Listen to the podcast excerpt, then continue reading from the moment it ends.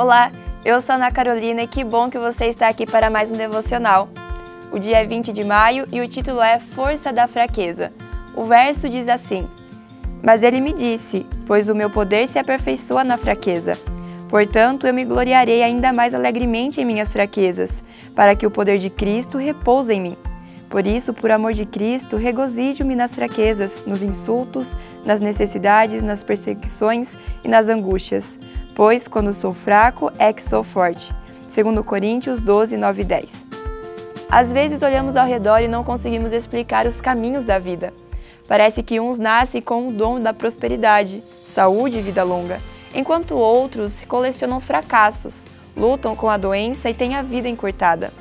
Uns recebem muito, enquanto outros lutam por tão pouco. Pior é quando olhamos para nós mesmos e nos encontramos na classificação dos fracos e insignificantes. Contudo, nessa condição, precisamos entender que os fracos da sociedade podem ser os heróis de Deus. Tudo tem o tempo certo e o Senhor cumprirá suas promessas a seus fiéis. Ele lhes dará força para suportar as provações e o calor da vida não será demasiado para eles. Cada um tem um caminho a seguir mas o propósito da salvação deve ser o alvo de todos. Seja qual for a circunstância, Deus supre as necessidades de seus filhos. Embora pequenos, fracos e abatidos, Cristo pode transformar nosso sofrimento em vitória. A Bíblia está repleta de exemplos de pessoas que eram desprezadas e marginalizadas, e Deus olhou para elas e as usou mesmo assim. Embora sejam muitas as dificuldades, nossos olhos devem estar fixos no alto, nas promessas de Jesus para nós.